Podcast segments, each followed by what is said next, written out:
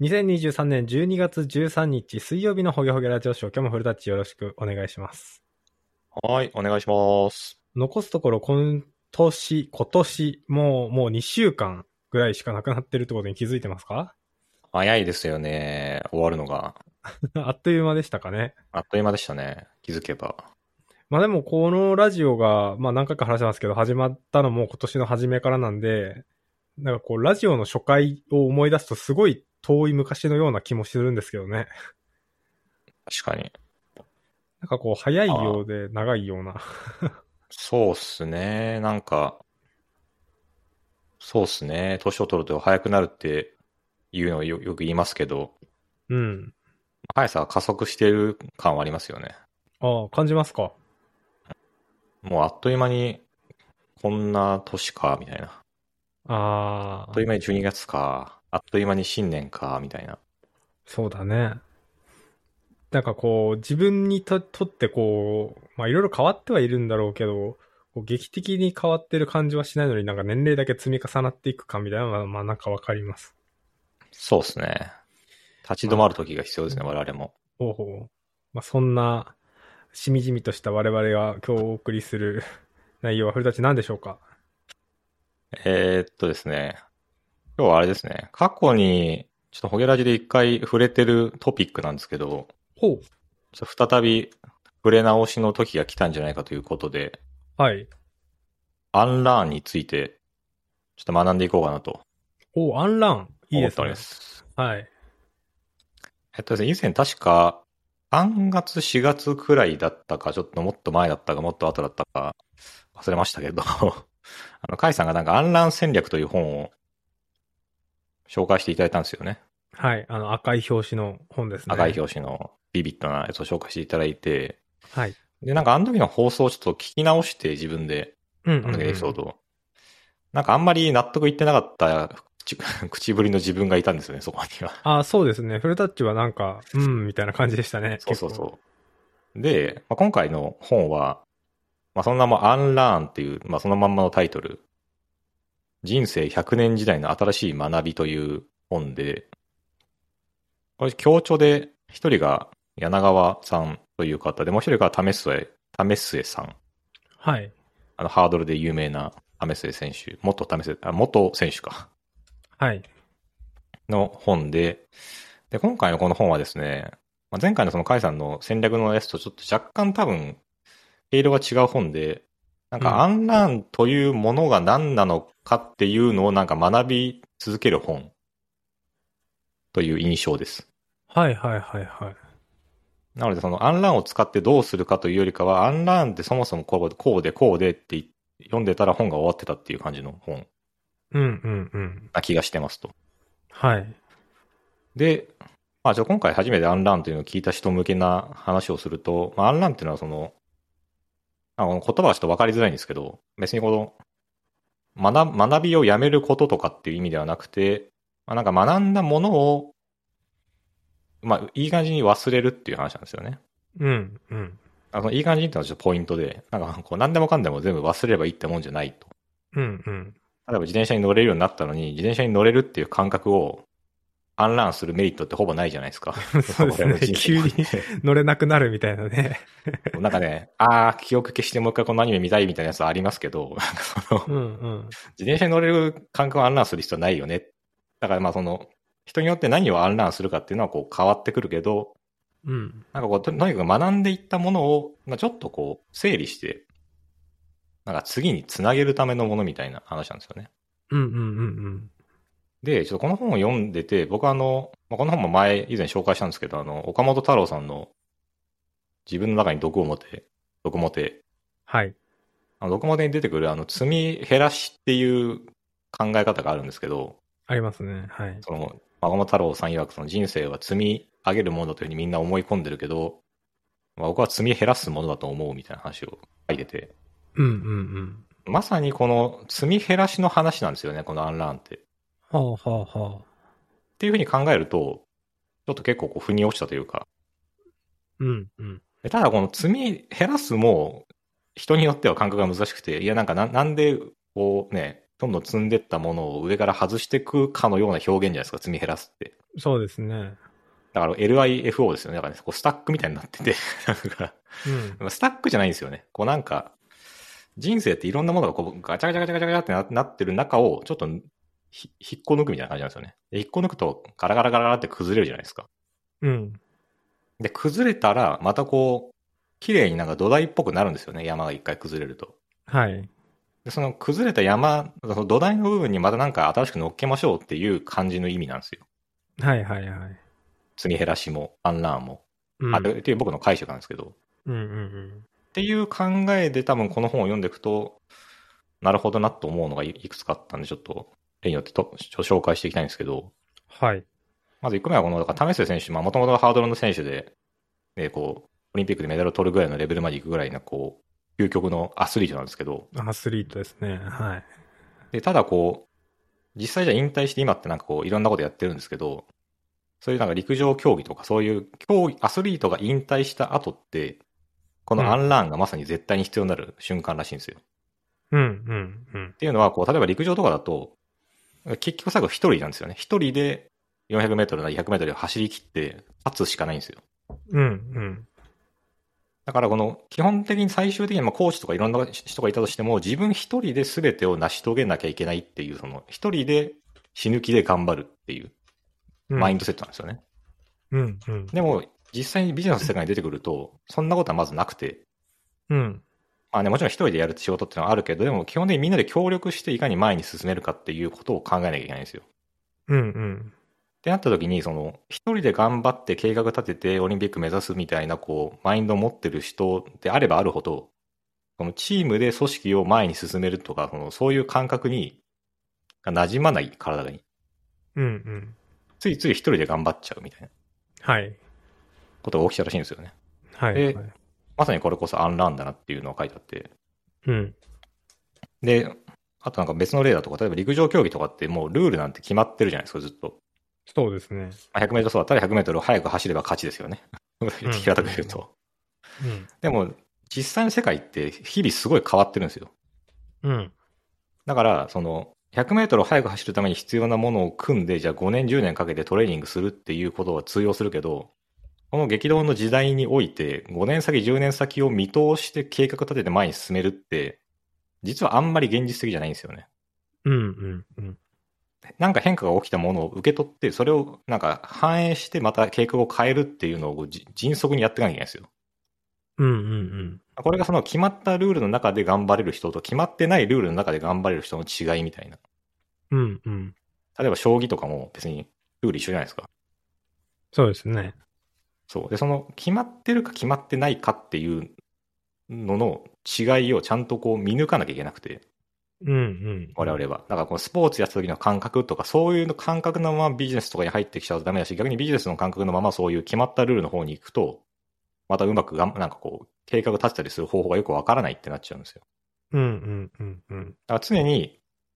今自分がいるフィールドが、なんかそのどういうものを求めてて、その今の自分のこの考え方が合ってるかっていうのを見直して、間違ってるんであればアンラーンしなきゃいけないよっていううんうんうん。話があるんですが、カイさんどうですか このあたりで、いやなん、か思うことあります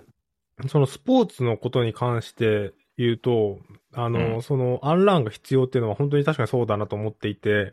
うんあの、僕が今ちょうど読んでる本がウェルビーイングの本を読んでるんですけど、まあ、ちょっと小出はいはしいしちゃうと、あのその中で、あの、金メダル取った人より、オリンピックで金メダル取った人より銀メダル取った人の方が、後の人生の幸福度が高いっていう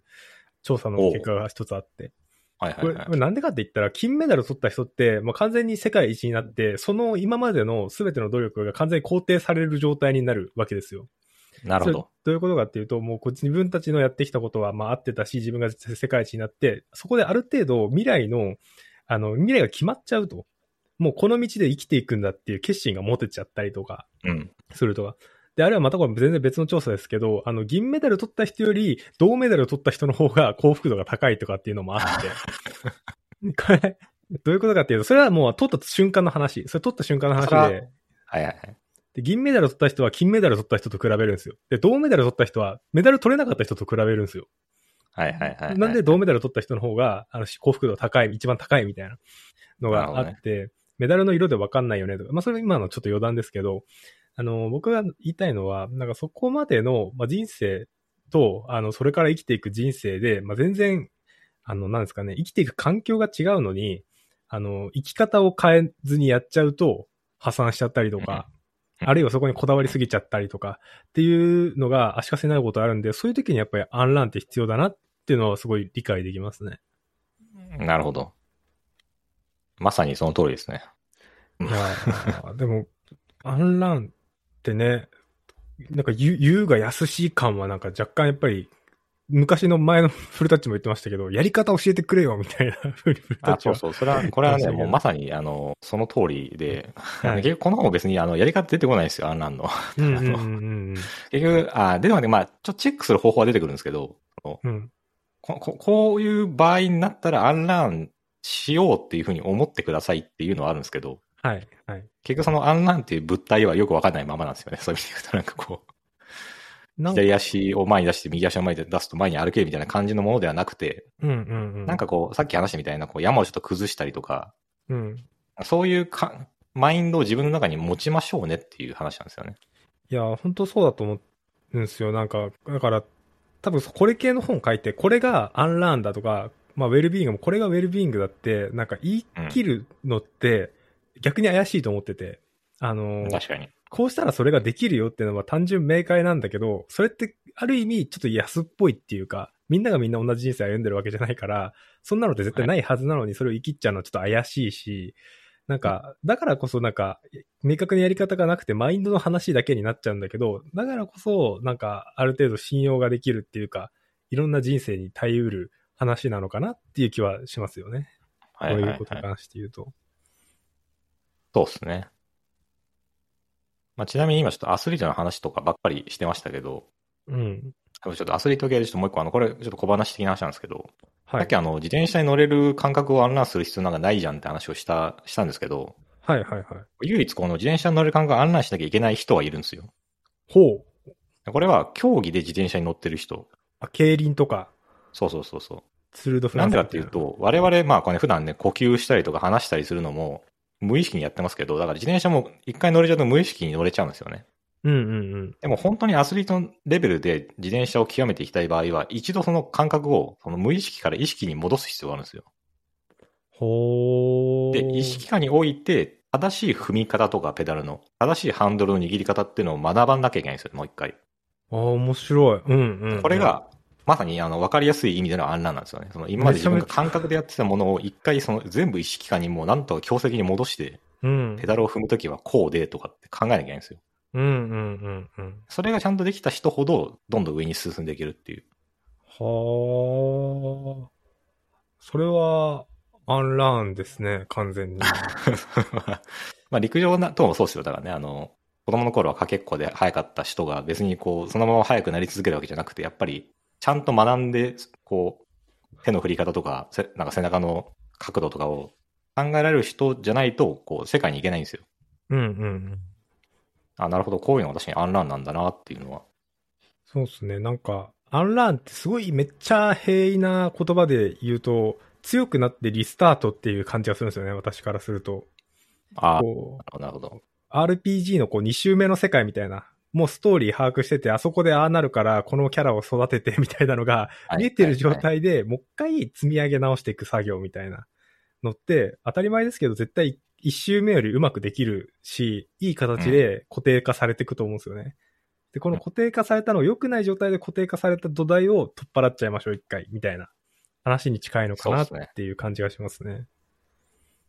あこのちょっとアスリート、 アスリート系の話ばっかりしてても、あんまりこう皆さんの感覚に合わないかもしれないですけど、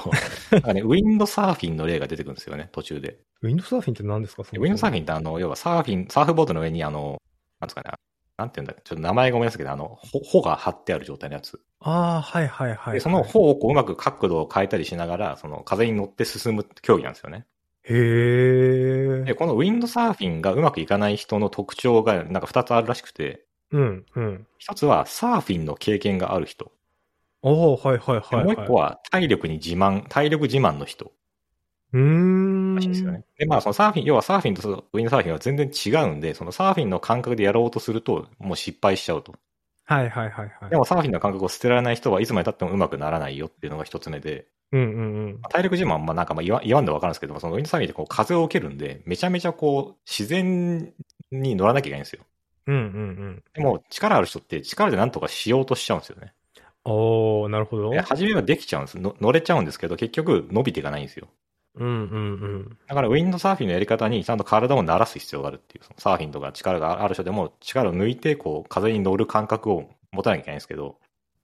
うん。あー、なんか耳が痛いですね。ウィンドサーフィンで、これってやあてないの、我々の、あのいつもあの、すぐ仕事につなげる話ですけど、エンジニアの話でも同じだと思ってて、なんかこう、ですけどうん。なんかこれ近いよねとかって言って、力でやっちゃうときってあるじゃないですか。なんかありますね。で、結局その、できちゃうんですよね、初めは。初 めのうちは。うん。うん。でもなんかその、例えばエンジニアがなんとなくデザイン、あの仕事をちょっと取ったとしても、やっぱり、やればやるほど、自分のできなさがだんだん分かってくるんですよね。あ、なんか、強引にやってたから全然なんかこう、論理もないし、ぐちゃぐちゃにななってきたな、みたいなことが起きちゃうんですよ。うんうんうん。で、そういう時にやっぱり一回アンラーンして、まあね、そのじゃあデザイナーとしして生きていくのかどうかは置いといて、自分の勝手に思い込んでたものを一回外して、もう一回こう、学び直す、ゼロから。うん。みたいなものをやる瞬間って、まあ、やっぱいろんな場面で必要なんだなと思ってですよね。いや、そうですね。なんか、そういう学び直しのタイミングで確かに改めて考えると、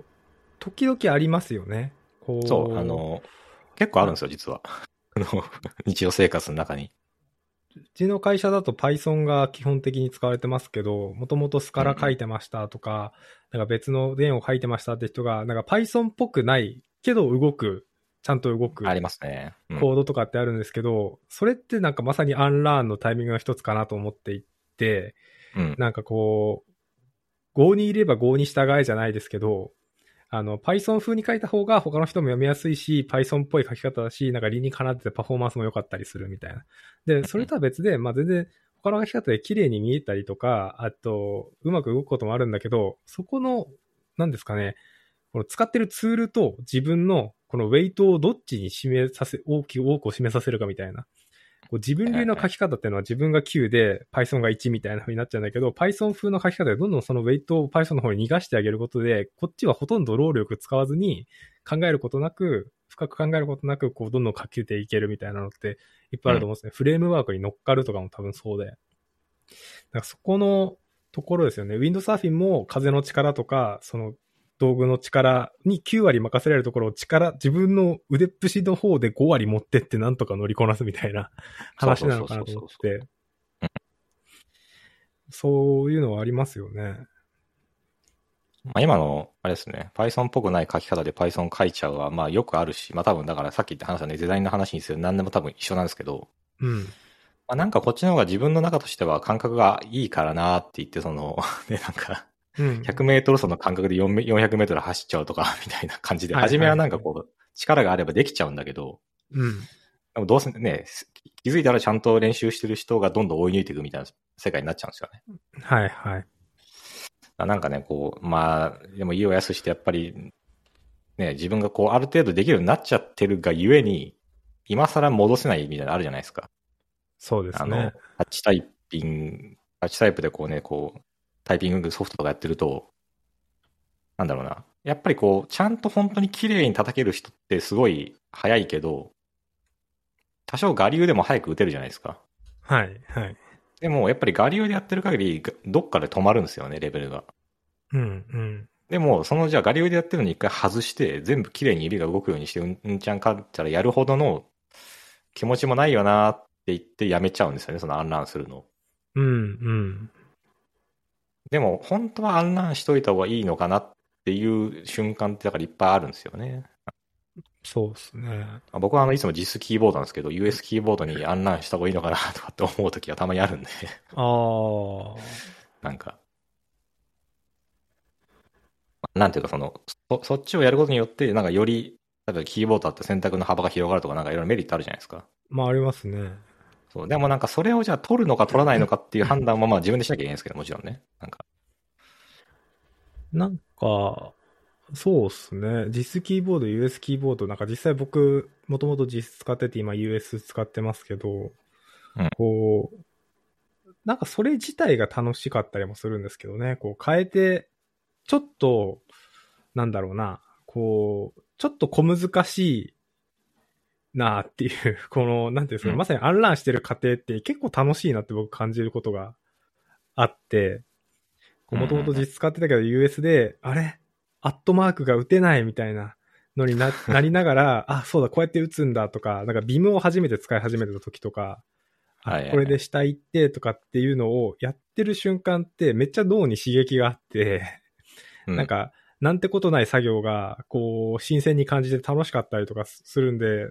んかこう、た楽しさ的なところも実はあったりするのかなって気がしますけどね。アンランっていう、あの、作業の中ああ、そこは、だいぶあるんじゃないですか。なんかその、さっき話したね、ペあの自転車でペダルをどう踏むかの話とかも、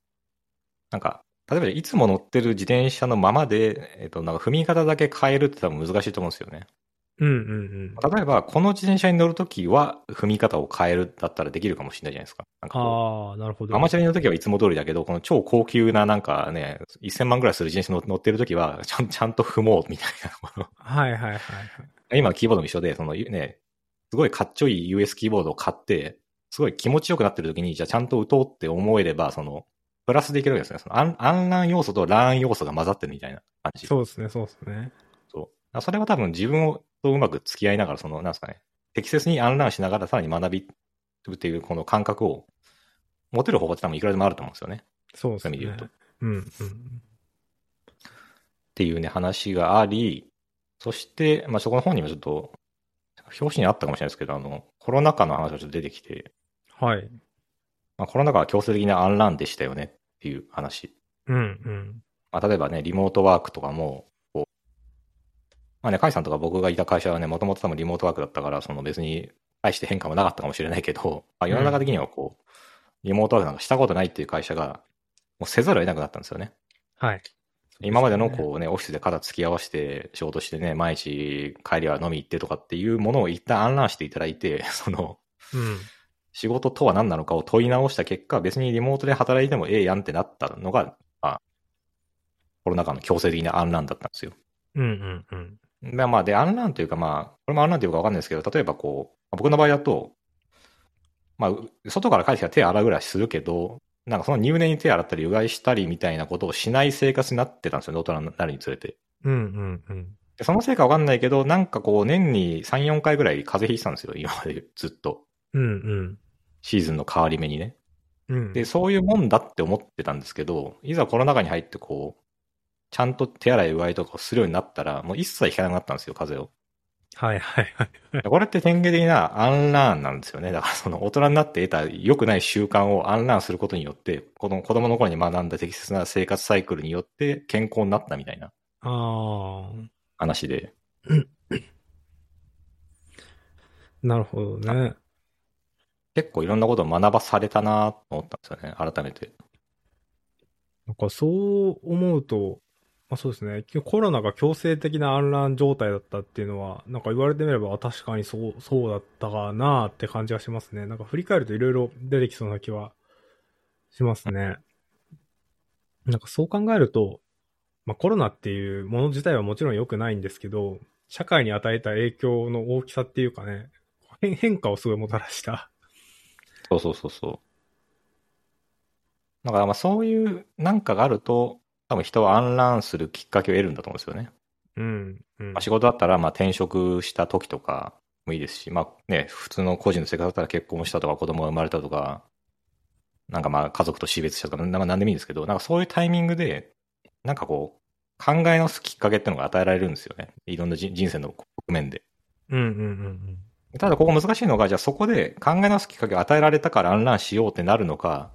くっそーってなってるだけなのかっていうのも人によって違うんですよね。うん。はいはいはい。コロナ禍に入って、こう、ちゃんとアンランしてリモート企業になってね、飛躍したところもあれば、そうじゃない企業もあるわけじゃないですか。うん。なんかその、本当は慣れたはずなのに、なんか、なんかこだわりすぎて慣れなかったみたいなパターン。うんうんうん。でそういうのってこう、アンランするチャンスを与えられたはずだけど、そのチャンスをみず自ら逃したみたいなパターンなんですよね。そうですね。だからこうまあ、って言いながら、まあ、そういうのも多分自分の人生にいいっぱいあるんで、でもこう、アンランするタイミングが来た時に、楽しめる人足りたいですよね。そういう時。僕そうっねすねあの、エンジニアが超簡単にアンラン、今のあの、案件変えずにね、アンランする方法って僕 PC 変えることだと思うんですよ。ああ。なんるほか Mac から Mac でもいいし、Mac から Windows だったらもっとなんか変わるだろうし、と思うんですけど、なんか、例えば、一番おざなりになってて、最適じゃないくて、本当は変えた方がいいものって、あの、ローカルの開発環境とか、まあ、コードスペーシスとか使ったら別ですけど、どこだですね。構築するのにどんだけかかりますかって話で、1時間でできますかみたいなのが若干あると思ってて、で、多分できなくて、 やろうと思ってもね。そってなった時に、なんか本当に今、現段階でもう一回改めて考え直して、なんか最適な形って何なんだろうみたいな。それがなんか新しいメンバーが入ってくるたんびになんかすごいつまずいててとかってなってるぐらいなら、どっかのタイミングで PC 変えて、それでやるっていうのは、そこでなんか楽にこう、どう今ある環境を移してくるかじゃなくて、もう一回作り直すんだけど、作り直すのを楽にするのをどんだけ楽しめるかみたいな。もう今ね、タイムマシンでね、全部移動できちゃうから。そうそうそうそうそうそう。でも、あえてそれを、あれが良くないですよね。あれやっちゃうとね、なんかもう10年ぐらい前のよくわかんないソフトとか入ったままになってたりと か、するから。だかそうなんらで、すよね、確僕かに。今度ね、PC 変わるんですけど、あの会社の PC がね、対応されてるやつが。まあ、ついにインテルから M3 になるんですけど、あのおーーまあ、その時はちょっと何もね、あの、まあ、ちょっと一部の秘密鍵とかは持ってきますけど、それ以外のやつはね、何も持っていかずにちょっとやってみようかなと思ってるんですよね。だからそもそもあれじゃないですか、その、互換してないのも多分ありますよね、インテルから、確かに、アームだったら。確かに。いや、いいですね。ちょうどいいアンラーンチャンスですね。アンランチャンスが巡ってきたんでね、やっぱりこれをね、チャンスってちゃんと捉えて取り組んでいかないとね、 ずっと変わんないんで。そうそう。ああ、もうめんどくさいからもう今まで通りでいいやってなっちゃうと、 なんか、そうですね。せっかくの機会が失われてしまうんで。いや、本当ですよ。そしてですね、はいちょっと。チェックポイントの話しようと思ったけど、ちょっと時間もあれなんで、 あのそうや。あのあねのこの、あ、ちょっと、ちょチェックポ、あの、なんかいくつかチェックポイントがあって、このチェックポイント、あ、チェックポイントがその、これをも、元にちょっとこう自分の生活とかを見直してみてくださいっていうのがあるんですけど、うんうんうん。ちょっとね、いろいろこう、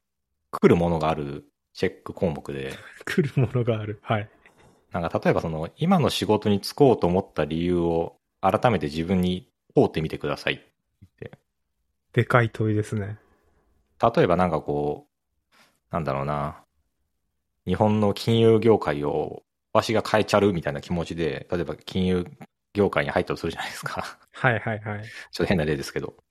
で、なまあじゃあ何のために変えるのかっていうと、なんか例えばこう、なんだろうな、おお金を通してこう、人が幸せになってる、うんちゃらかんちゃらとかっていう夢を持って入ってるみたいなのもあると思うんですよね、情熱みたいなものが。うん。まあ、例えばそういうのがあったはずなのに、なんか気づいたら中間管理職として、なんか、隣の部と隣の部と隣の部の間に入って、こう、その場をつなぐのがすごくできちゃうから、なんかその、なんていうんですかね、人間関係をつなぐ部分の仕事に従事してる人とかっていると思うんですよね。うん。で、そうなった時に、その、この会社における、その、まあ、潤滑油としてその人は存在してて、その価値はあるんですけど、うん。でも本当に自分がやろうと思ってたことって何なのかっていうのを問うたときに、このなんか A 課長と B 部長をつなぐ仕事をするっていう人生を僕は歩むためにいるのかってなると思うんですよね。うん。で、それが違うんだったら、その元々元々の理由の方をちゃんと思い出して、うん。はい、その今、今やってる仕事をアンランして、 その、うんうん。そっちに情熱を傾けてみましょうとかっていうこととか書いてあって、うんうんあ、なんか、重いなーって思いながらちょっと見てました。うん。ここちょっと難しいところで、はいあの、その、働き始めた頃の思いとかすらうもん本当はアンランの対象なのかもしれないって可能性もありますよね。 あそれももちろんありますね。うんで働いていく中で社会に出ていく中で、あ、自分ってこういうの実は得意だったんだとかで気づいて、あ、こっち楽しいかもって思ってやることもあるじゃないですかう。こっち俺向いてるかもみたいなね、こともあるんで、こう、アンアンラン、うん、アンランする対象の見極めは大事ですね。でも本当になんかそこが不満にか改めて考えたときに、一回通ってみて、あ、なんかやっぱ違ったなって思ったら、それは確かにすごい価値がありますね。そうそう。あ、そう、だからまあここはその、まだポイントで、何でもかんでもアンランすればいいわけじゃなくて、うん。なんかこう、変えなければいけないポイントに来たなって自分で思った時にしましょうって話なんですよね。アはンいラはいンを。はいはい。そういうことですね。で、その、まあ、今のこの仕事シリーズでいくと、なんか例えば、あえて自分の仕事を専門用語を使わずに、子供とか、その、自分の周りにいるその業界にいない人に対して説明をしてみて、なんかその、多分伝わらないと思うんですよ、全然うまいこと。うん。そのつ伝わらないっていうのは自分が持ってる変な癖みたいなのがあるはずなんですよね。そのななんか、本来こういうふうに伝えればいいはずなのに、それをし気づいてないとか。うん。うん。って時に、あ、なんか自分って凝り固まってるのかもしれないなって思える瞬間が来るっていう。あー。例えば自分はなんか、あ自分ソフトウェアエンジニアとしてあ ABC システム作ってますみたいな。うんうん。言った時に、そのソフトウェアエンジニアとしては ABC システムって単語抜きにして説明ししてくださいって言った時に、うんどう説明できるかみたいな。うんうんうん。そういうこと例えばそれが洋服をを。売るシステムだったら、なんかその、洋服をう 買い売りたい人と買いたい人をつなぐえ環境を整えていてみたいな。それによってこう、うん会社と洋服を着る人たちがこう、ハッピーになって、うんちゃらかんちゃらみたいなことが出てくるはずだと思うんですよね、その先に。はいはいはい。その時についついつい我々は、いや、自分エンジニアなんで、みたいな風にして、こう、レ自分にラベルを貼って、考えるのをこうやめちゃう時があるんですよね。うん。さっき話したね、エンジニアだからデザインをやらないとか、エンジニアだから何々やらないみたいな。うんうんそうやってこうやればやるほど、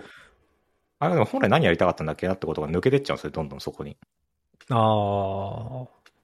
だからその本質を思い出しましょうねっていう話。まあ別にねそのエンジニアとしてエンジニアリングしてるのが楽しいんだったらそれはそれでいいんですけど、全然。でうん。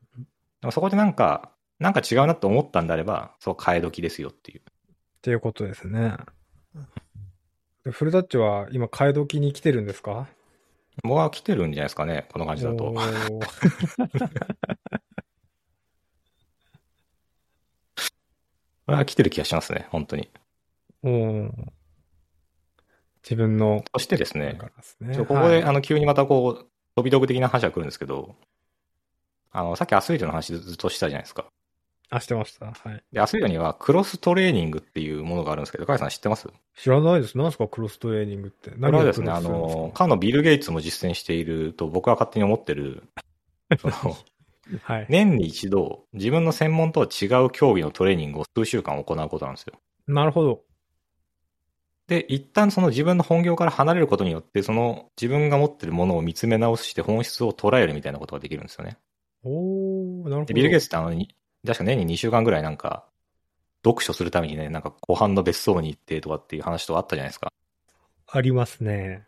で、なんかそれに近いのかと思ってて、この、あえて、自分の今、情熱をかけて取り組んでる本業とかと、あえて一回距離を置くと、強制的に。うん。で、まあこれもね、3日とかじゃ足んないから、まあ2週間とか3週間みたいな時間を取って、全然違うことに費やして、で、いざ帰ってきた時に、あ、なんであんなことやってたのかなってことに気づく時があると思うんですよね。あ、ここの部分いらなかったなとか。うんうんうん。っていうのを見抜くために、このクロストレーニングってのがあって、で、これは多分あの、前にちょっと紹介したあの、ドイツの人が、1ヶ月ぐらい、年に、年に1ヶ月ぐらい休むみたいな話と多分近いものがあると思ってて、そうですね。はい。あえて仕事と距離を置くことによって、その仕事の本質とか自分の人生の本質を見る機会が得られるっていう。はいはいはいはい。これはあの、あまあだから、まあこれアンランって呼ぶのかちょっとわかんないですけど、なんかその、それによって考えのこう、いらいらない癖とかをこう、捨てることができるっていう感じなんですよね。なるほどね。いや、それすごいわかりやすいですね。なんかこう、ど、どんな仕事でも目の前で今やってたら、それをうまくやろうとか効率化しようってやっぱ思うじゃないですか。もうこれはもう LINE 校とかで何でもた同じだと思うんですけど、こう、うまくこう、さばくみたいな。あ今日は手首のスナップがいいな、みた いな。のってあると思うんですけど、それ一回離れて戻ってきたら、あれ俺なんでこんなことやってんだっけ確かになりそうな気がするんですよね。手首のスナップって言ってたけど、俺、なんであんな頑張ってたんだって、こう、なんかある意味、こう自分に冷や水をぶっかけるっていうか、はいはいはいはい。それで冷静になって見たときにまた見えてくる世界っていうのはあるでしょうね。それでまあなんか違うのがいいなって思うこともあれば、やっぱりこれ面白いわって思ったらそれは正解なんだろうし、みたいな。そうですね。なるほどね。やっぱりちょっと2週間の休み取ろうかな。これはね、ちょっと僕もあの、マジで真剣に取った方がいいなと思い思いました、これなんか本当に。その、仕事が楽しいとか抜きにして、もう、うん。多分強制的に取らないともう分かんないんですよね、人間のこのあの、かん脳の仕組み的に。そうですね。その強制的にもう仕事を、仕事なり、その他のね、情熱してることを全部ひっぺがして、 違うことに集中するっていう。なるほどね。で、ちょっと最後に、最後なんですけど、 あの、これ本関係ないんですけど、はい。最近あの僕は武田総雲先生のなんか感謝道っていう動画を見て、武田総雲さんってわかりますあの、あの、書書道道家家ですね。はいそ。うそうそうそう。あの人ね、ちょっとあの、なんかちょっと、ぱっと見すごい、尖った人なんですよね、なんか、 話聞いてると。へー感謝 の。話を、感謝の話ばっかしてて、すごいいい話。なんですけど。はいはいはい。で、なんかその、とにかく全てのことにあありがとう、ありがたいっていうふうに考えるって言ってたんですよ。うんうんで、ありがたいってことになるためには、まずあるっていうことを把握しなきゃいけないですよねって話をしてて。うん。ほう。例えばじゃあ僕は今、カイさんと会話してるけど、この会話してること自体がありがたいだとしたら、まずその前に、あ、今会話しているな、目の前にカイさんがいるなみたいなことを、まずあることを認識しなきゃいけないんですよね。うんうん。で、あるっていうこと自体がそもそも当たり前じゃないんだっていうことをかん考えましょうって話なんですよ。うんうん、なるほどなるほど。い今この瞬間に生きてる、今この瞬間に自分が元気に心臓が動いてるとかってことが、そもそもなんかこう、すべてのものがあること自体がもうそもそもありがたいことだっていう話なんですよね。この話だと。あで、なんで当たり前だと思ってるんですかっていう問いなんですよ、これって。あ、ああ。今元気に自分が話してることとか、ね、今日も生きてることとかね、に2023年あっという間に終わりましたねとか言って、その、あの無意に生きてないかとかっていうことを考える ときに、オープニなンんグトでリ当ガー。たり前に生きてて当たり前に今後も生き生きるつもりで人生生きてるのかなっていうところをちょっとアンランする、しないと、その、あるってことをありがたがることができないんだなっていうのをちょっと思あっあ、て、そういうことですね。ああ、そういうことか、そうそういうことか。なるほど、なるほど。つながりこれこそまさに究極のアンランと思って、その、すべてのことがありがたいと思うためには多分、その、当たり前のようにあるって思っちゃってる気持ちをもうアンランしなきゃいけない。ああ、確かに。今、当たり前のようにコンデンサーマイクにこう通電して僕の音を拾って、 そこを、ね、そのために電力があって、ネットワークがあって、ルーターが挟まって、フルタッチの家まで届いて、この波形がね、届いてるっていう、このありがたみってことですよね。そうそう、すごいこんなことができ、今の時代できるんだ、みたいな、あるし、まあ、極ね、すごいこうちょっと下水話をすれば、そういうマイクと環境を整えられる環境に自分たちがいるっていうことも、まあ、確かに。本来はありがたい話なわけですよね。うん。確かでもそういうのをなんか、いや、でもまあ、稼いなんかね、その、少なくともマイク買える分ぐらいのお金はあるし、とかって言い出すと、もうありがたみがどんどん消えてっちゃうんですよ、そこから。に。確かに。そう、だからありがたいってのは、だからなんかね、こう、うわーって上、なんか上々しく思うとかっていう意味じゃなくて、まあでも冷静に考えると、この環境ってありがたいよなっていうふうに、いかに思えるかっていうか、その、いかにニュートラルな状態に自分を持ってって、何もなかった時と今を比較するとありがたいなって思えたらもうそれで OK なんですよね。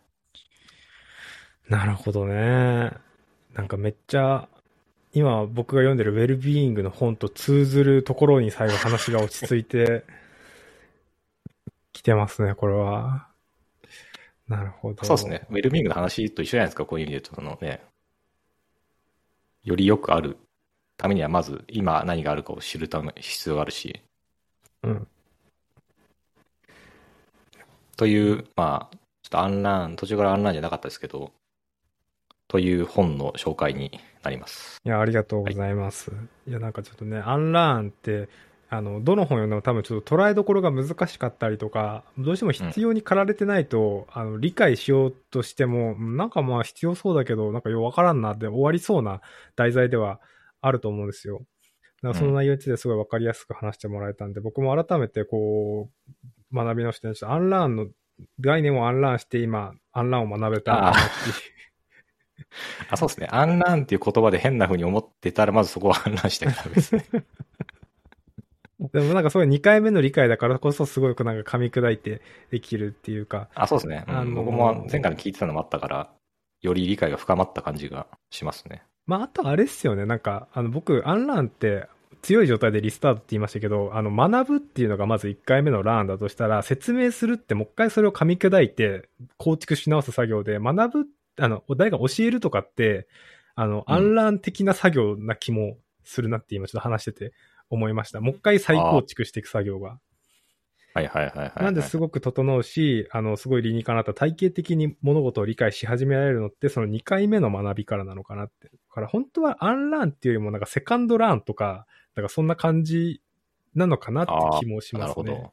あ、そう、この、ちょっと初めに話したか忘れ忘れたんですけど、この、一応この本の中で定義してるアンランの、その、こ言葉の意味的なだけで言うと、うん。学んだ知識とかを、なんですかね、振り返って、さらなる学びや成長につながる形に整えることっていう、ああ、はいはいはいはい。で思考の癖を取り除くことみたいなことが書いてあるんですよね。ああ、いや、まさにそうですよ、あまさにだから、そのイメージ一緒ですよね。だから自分の中で読んだこととかを説明して、説明しながらあれおかしいなと思ったりとか、なんか質問されて、あ、確かにそうだねって思って、こう、どんどんその、崩れてるこう、ものをどんどん綺麗に整えていくみたいなことをして、うんうんうんで。その整えたベースがあるからこそ、また次のダッシュができるみたいな。そうですね、そうですね。まあ、というね、感じのアンラーンというだろうね。ちょっとまあなんか僕はセカンドラーンって言葉をはや流行らせたいかな、個人的 に。いやちょっと我々はこれからセカンドなんて言葉でいきますか。二度学べっていう。はいで、まあ最後ちょっとウェルビーイング的な話も僕的には感じ取ったあの話題ですごく武田園さんの面白い。かんななはいなんていうチャンネルですか武田園さんの YouTube でしたっけあこれ、あ、そう、先ほど先生の話は YouTube ですね。あ YouTube の YouTube チャンネルで。っていうの話もあったんで、ちょっと次回はね、あの私、ウェルビーイングの話したいなと思っているので、12月の、まあ、健康月間とね、称して、いろんなことを学んでね、ちょっと健康的な生活を手に入れようということで、あの引き続きやってまいりたいと思います。じゃあ今日はこれくらいで終わりたいと思います。ありがとうございました。はい、ありがとうございました。